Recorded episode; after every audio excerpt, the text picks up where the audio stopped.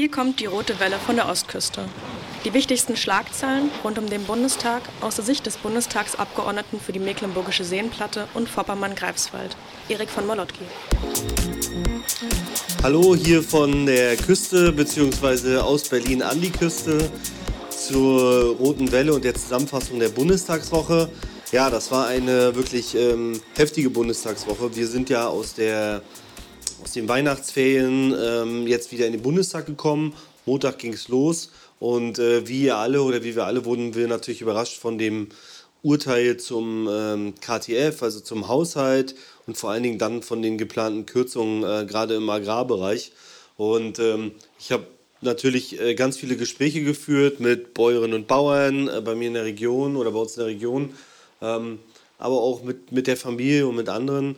Und äh, aus meiner Sicht ist es so, dass wir einfach einen Fehler machen, wenn wir den ländlichen Raum zu stark belasten, sowohl über die CO2-Steuer als auch jetzt äh, über die Frage des Agrardiesels. Beim Agrardiesel ist es so, wenn ich das kurz sagen darf, ich bin immer sehr offen für den Abbau von klimaschädlichen Subventionen. Das Problem ist hier, aus meinen Gesprächen mit den, mit den Bauern hat sich eigentlich ergeben, dass sie gar keine Umstellung machen können. Das heißt, in dem Sinne verbessert sich fürs Klima nichts. Und die Zahlen, dass die Bauern eigentlich eine sehr gute finanzielle Lage haben, die haben sich nach meinen Gesprächen auch nicht so zwar herausgestellt, weil äh, ich weiß nicht, ob alle das wissen, im Jahr 23 gibt es Kürzungen in den EU-Subventionen, äh, der Weizenpreis äh, sinkt sehr stark und ähm, das sind alles Rahmenbedingungen, die mich dazu gebracht haben zu sagen, ey, hier muss ich jetzt mal ein Stoppsignal geben habe mich dann auch gegenüber der Presse geäußert und vor allen Dingen im Petitionsausschuss gibt es eine Petition von zwei äh, Landwirtinnen, zwei junge Landwirtinnen, die sehr auch engagiert äh, das Ganze vorgetragen haben und vor allen Dingen sehr ähm, fundiert das Ganze vorgetragen haben. Und ich habe dann die Gelegenheit genutzt und habe gesagt, ich möchte mich einfach mal entschuldigen. Weil wie das Ganze passiert ist, dass solche Kürzungen stattfinden, ohne dass man miteinander redet und äh, dass es auch eine zu hohe Belastung gibt, das ist ein Fehler. Jetzt ist es so, ich bin nur ein kleiner Bundestagsabgeordneter. Ähm, das heißt nicht sozusagen, dass ich jetzt hier alles in dem Sinne beeinflussen kann, aber ich fand es symbolisch einfach wichtig. Vielleicht habt ihr das Video gesehen. Äh, deswegen habe ich mich entschuldigt. Und ich kämpfe hier auch dafür, dass wir eine Verbesserung jetzt hinbekommen. Es ist so, dass jetzt wahrscheinlich es so ist, dass äh, diese Kürzung trotzdem stattfindet. Das ist ja die Hälfte der eigentlich angestrebten Kürzung. Und äh, ich stehe jetzt vor der Frage, ob ich dem Haushaltsfinanzierungsgesetz trotzdem zustimme. Ja, ich tendiere aktuell dazu, dass ich das ablehne, wegen dieser Kürzung. Gleichzeitig ist es aber so, dass wir schon als Ampel es jetzt Bewegung gibt. Es gibt jetzt einen Beschluss, dass wir einen Fahrplan bis in den Sommer machen wollen, wo wir wirklich Verbesserungen für den ländlichen Raum und für die Bäuerinnen und Bauern auf den Weg bringen. Ja, mein Eindruck ist, dass das, das reicht noch nicht als Signal, aber ich will mich jetzt einfach einbringen, äh, dass wir in dem Prozess auch was, was Gutes hinbekommen, einfach für, den ländlichen Raum. Das ist sicherlich für uns in Mecklenburg-Vorpommern entscheidende, eines der entscheidenden Themen, weil ihr spürt das ja auch, da geht es mittlerweile auch um eine Frage des Respekts vor dem ländlichen Raum. Und das habe ich versucht, ich hier als Stimme aus dem ländlichen Raum auch in Berlin deutlich zu machen und zu äh, artikulieren. Da sagen jetzt nicht immer alle Kolleginnen und Kollegen aus der Stadt, äh, super, das sehen wir ganz genauso. Ähm, aber das ist einfach die Aufgabe auch von direkt gewählten Abgeordneten aus dem ländlichen Raum. Es sind natürlich noch mehrere andere Dinge diskutiert worden diese Woche. Mich persönlich bin für Freiwilligendienste zuständig. Das Teilzeit-Freiwilligendienstgesetz ist jetzt äh, diskutiert worden. Da versuche ich gerade die Bedingungen für Menschen, die sich freiwillig engagieren, freiwilliges soziales Jahr, Bundesfreiwilligendienst, zu verbessern. Und ähm, das ist ein, für mich ein spezifisches, ganz wichtiges Thema.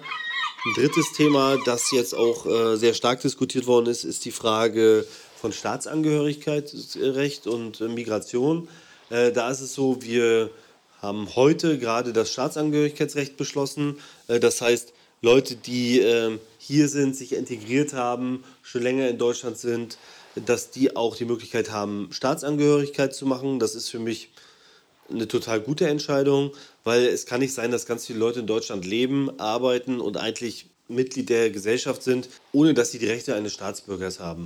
Und deswegen finde ich das einen guten, guten Schritt.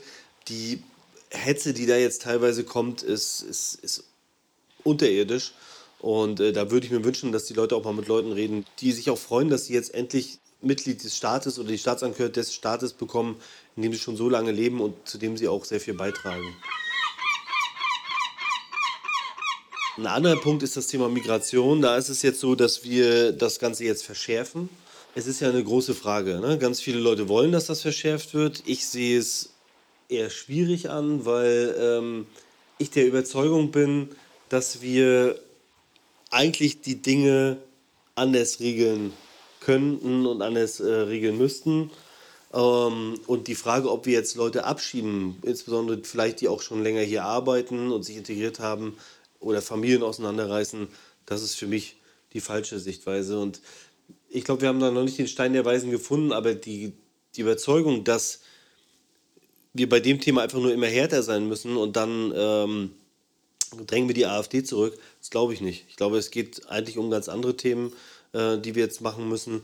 Ähm, aber eins ist klar, wenn ich höre, dass die AfD oder lese, dass die AfD ganze Gruppen von Menschen deportieren will, äh, auch übrigens deutsche Staatsangehörige, einen Musterstaat schaffen will, äh, dann macht mir das extrem Angst und deswegen habe ich gesagt, es muss geprüft werden, ob es ein AfD-Verbot gibt und wenn klar ist, dass, äh, also wenn wir auch entsprechende Beweise haben, weil vor Gericht braucht man Beweise, dann sollte, sollten wir auch diesen Antrag stellen, die AfD zu verbieten. Ich will mal eine Sache erinnern, das hat ähm, ein Genosse gesagt, wie hat es 1933 angefangen? Da haben die Nazis auch nicht gesagt, wir werden ähm, alle äh, Juden vergasen, sondern die haben gesagt, nein, wir machen einen Musterstaat. Das sollte damals Madagaskar sein. Und wenn, das erinnert mich so fatal an diese Sache und deswegen heißt es aus meiner Sicht jetzt für alle auch aufstehen gegen den Faschismus. Aber es ist klar, wir können die AfD auch nur bekämpfen, indem wir gute, soziale, demokratische Politik machen. So wie von mir, lasst uns zusammen kämpfen, alle zusammen gegen den Faschismus. Grüße an die Küste.